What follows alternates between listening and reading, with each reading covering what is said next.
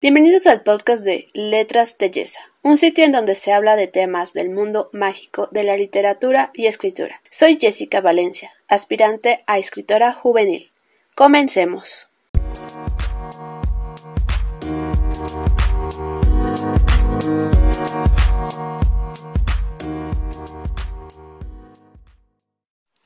Hoy se hablará sobre ideas o puntos claves para trabajar la trama. No podemos negar que la trama es la parte más importante en nuestra narración y es por eso que les daré algunos consejos para hacerla ver más profesional. Profundiza. Todas las historias tratan sobre algo que es una preocupación para muchas personas. Hay libros que hablan de temas de soledad, deseo de mejorar, la envidia, el miedo a caer a la locura, el dolor, el orgullo o simplemente sentirse diferente a los demás. Hay miles de posibles temas que tienen mucho de qué hablar y en tu historia debes de profundizar.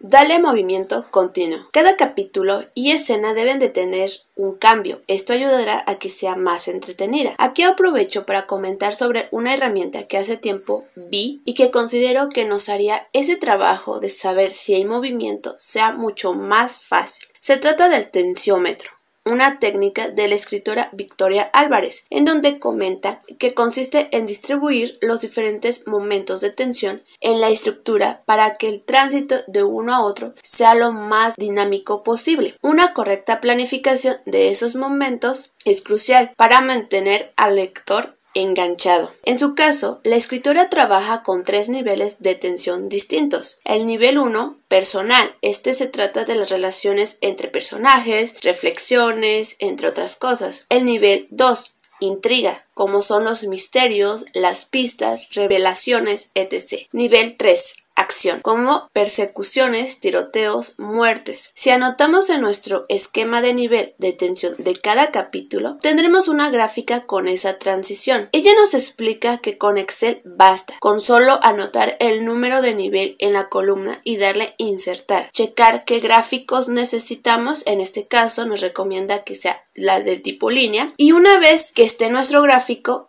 podremos saber si la distribución es ideal, donde debería de combinar los tres niveles alternándose constantemente. Así que en resumen, nos invita a que trabajemos con el dinamismo de nuestras historias y aunque no se vea a simple vista, se requiere muchísimo esfuerzo para evitar que se caiga todo lo demás. El protagonista debe de tener en claro su motivación. Desde el primer momento, nuestro o nuestros protagonistas deben saber qué es lo que más quiere y que esté claro ese objetivo a perseguir. Es bastante tedioso que leer toda la historia y que está de mil vueltas solo para definir qué es lo que hará o qué es lo que quiere. Así que no caigas en ese error. Debes de tratar que sea revelada esa motivación lo antes posible, pero también ten en cuenta que no hay que soltar sus intenciones a la primera, debes de buscar el momento perfecto.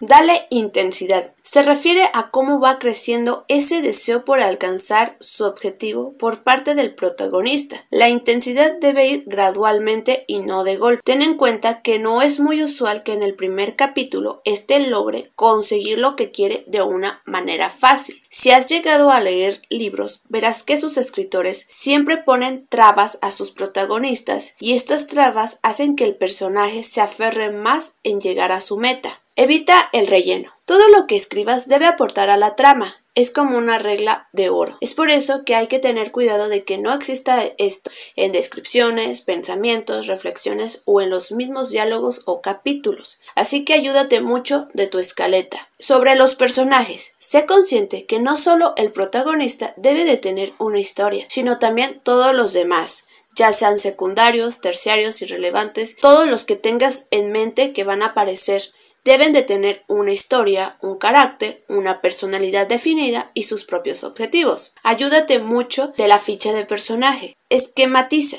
Crea un cronograma de la acción, así tendrás cada punto que se ocupará para desarrollar. Haz también un diagrama en el que sean incluidos todos los personajes de tu historia, así como su intervención en el relato. Ten en mente cómo van a terminar cada uno de ellos al final de la narración. No dejes el desenlace para el final. Es bien sabido que cuando estamos escribiendo nos dejamos llevar por las páginas y los personajes, pero es bueno que en algún momento te detengas a pensar con tranquilidad el desenlace que quieres. Es por eso que varios escritores aconsejan, no lo dejes al final, sino que sea un poco antes. De hecho, cuando tienes una idea para desarrollar, es bueno que pienses tanto cómo va a iniciar y cómo va a finalizar. Y muchos no, negarán que el desenlace suele ser uno de los, de los puntos más flacos de la mayoría de las historias.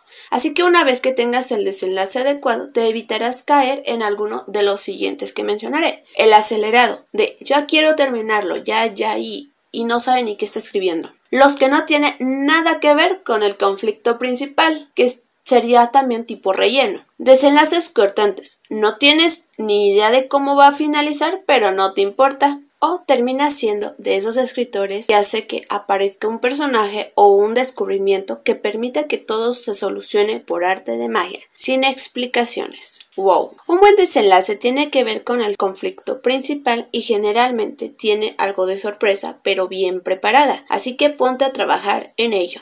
Hasta aquí por el episodio del día de hoy. Espero esto les haya ayudado mucho para mejorar sus tramas. Hasta luego, nos vemos en la próxima.